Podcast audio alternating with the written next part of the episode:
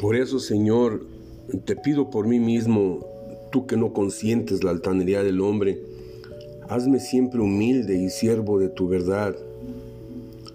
Hazme caminar siempre en tus caminos y mueve siempre a mi alma a alabar tu nombre. Hazme comprender tu voluntad, saber por qué dices que sí y por qué dices que no a las peticiones de mi vida.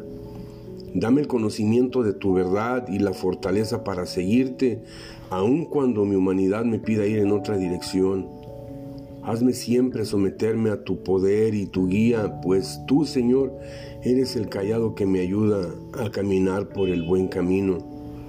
Envía al Espíritu Santo para que tome mi vida, mi boca, mis ojos, mis manos y todo mi ser para ayudar a quienes me rodean que me dé un corazón generoso y compasivo y que tu sabiduría emane siempre a través de mis palabras.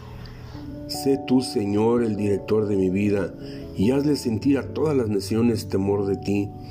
Hazle saber que no son más que hombres y que esta vida es corta y vana. Bendito seas por siempre, Señor. En el nombre de Jesús. Amén.